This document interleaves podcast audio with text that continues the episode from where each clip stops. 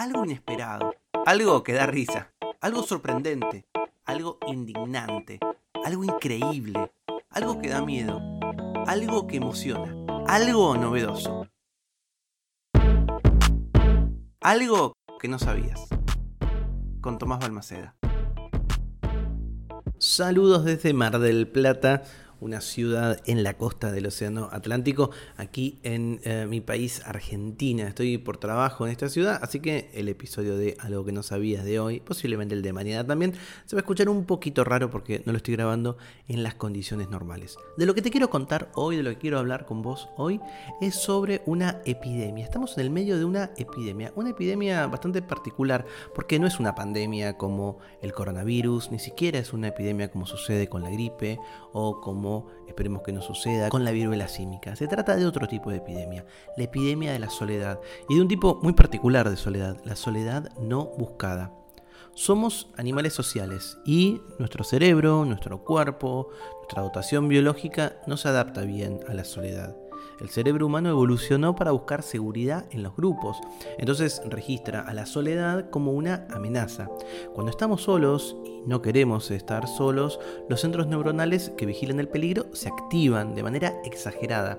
Además, está comprobado que aumenta el ritmo cardíaco, la presión arterial y el nivel de azúcar en sangre se incrementa para proporcionar energía en el caso de que la necesitemos. El cuerpo produce más células inflamatorias para reparar posibles daños en los tejidos y para evitar infecciones. Además, inconscientemente empezamos a ver a los demás como posibles amenazas, es decir, como fuentes de rechazo o de apatía. Y tenemos entonces menos amigos y se dificulta mucho más la soledad.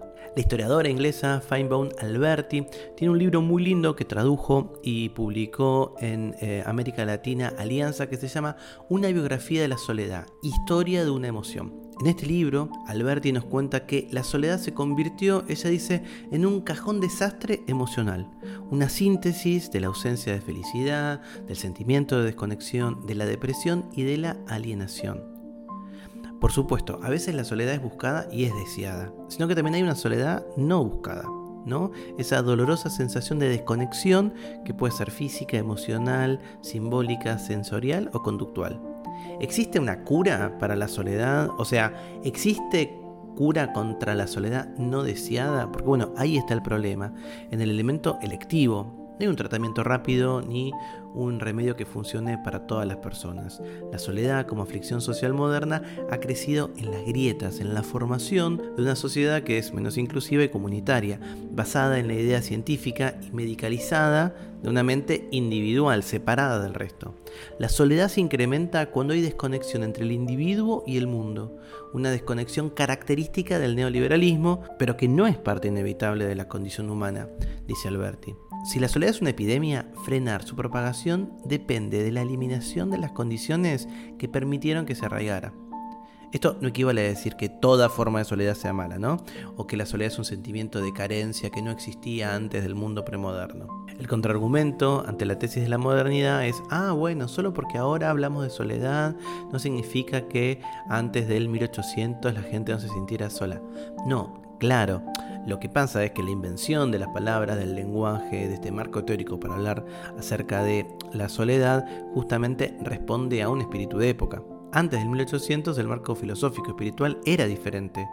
La creencia universal en algún tipo de Dios en la gran parte de las personas aportaba un marco estructural que para bien o para mal daba tranquilidad y pertenencia un monje medieval recluido y solo no tenía la misma sensación de abandono que una persona sin ese marco narrativo.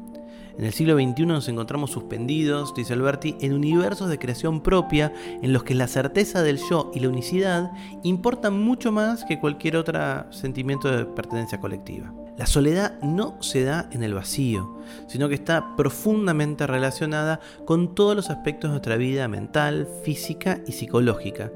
Es una aflicción de todo el cuerpo, de eso no hay duda. La historia de la soledad es muy compleja. Hoy hay personas trabajando en cómo aminorar esta epidemia. Y las respuestas son muy variadas. Porque esto es algo que no sabías. Los robots podrían salvarnos de la epidemia más grave de la actualidad.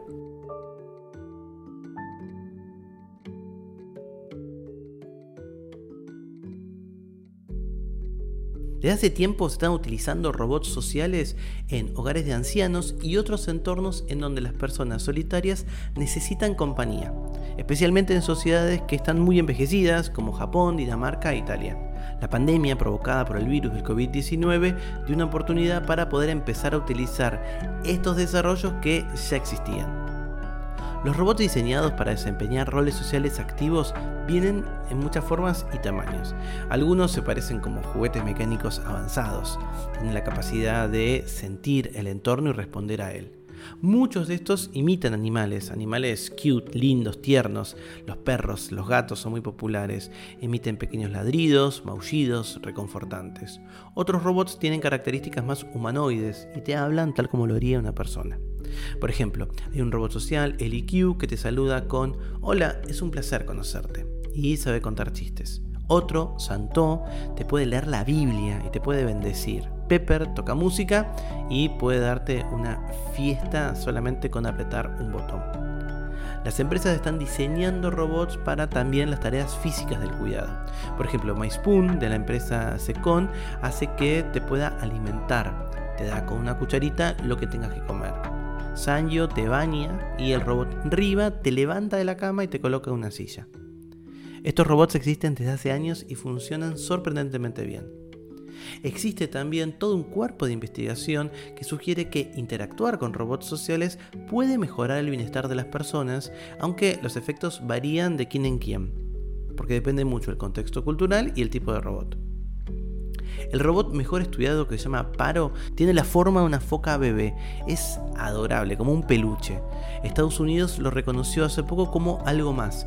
Lo clasificó como un dispositivo médico. Se mueve, hace ruiditos, sus sensores incorporados le permiten reconocer ciertas palabras y sentir cómo lo tocan, ya sea que lo acaricien o lo golpeen suavemente aprende a comportarse de la manera que el usuario prefiere, recordando las acciones que le valieron un mimo e intentando repetirlas. En los adultos mayores, especialmente en aquellos con demencia, Paro puede reducir la soledad, la depresión, la agitación, la presión arterial e incluso la necesidad de algunos alimentos. Los robots sociales vienen con otros beneficios.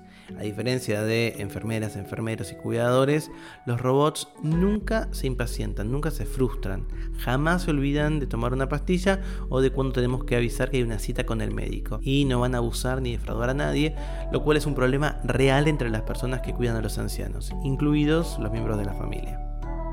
Durante la pandemia, cuando todos nos vimos obligados a distanciarnos socialmente de otros seres humanos, los robots mostraron otra gran ventaja. Pueden acercarse a las personas mayores y hacerles compañía sin riesgos de contagiarles ningún virus.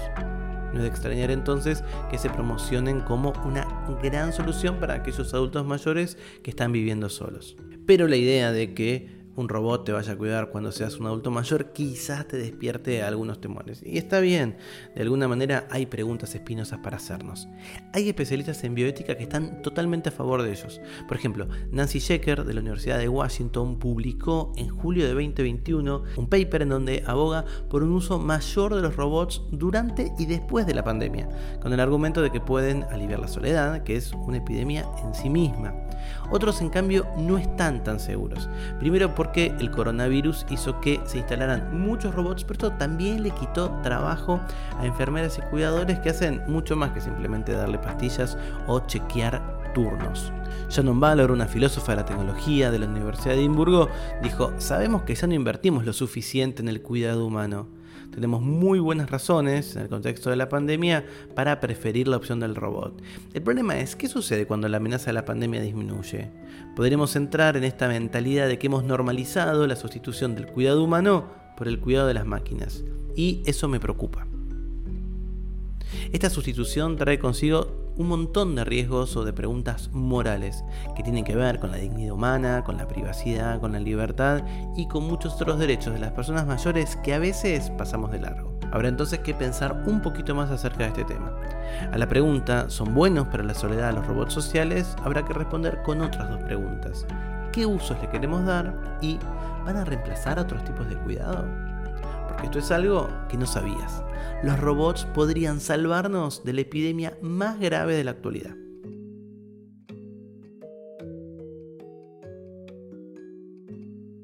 Para hacer este episodio utilicé un fragmento de la introducción del libro de Faibun Alberti, Una biografía de la soledad, Historia de la emoción, que en Argentina lo em, tradujo Alianza, y luego una nota de uh, Sigal Samuel en el portal Vox, You can buy a robot to keep your lonely grandparents company. Shoot you. Si sabes algo que el resto de los mortales no sabemos, me lo puedes contar en hola.tomasbalmaceda.com. Algo que no sabías es una producción de Blick Studios. Idea y realización, Tomás Balmaceda. Edición y tratamiento del sonido, Andrea Kukier. Música original, Vlad Gluschenko. Nos vemos mañana con algo que no sabías.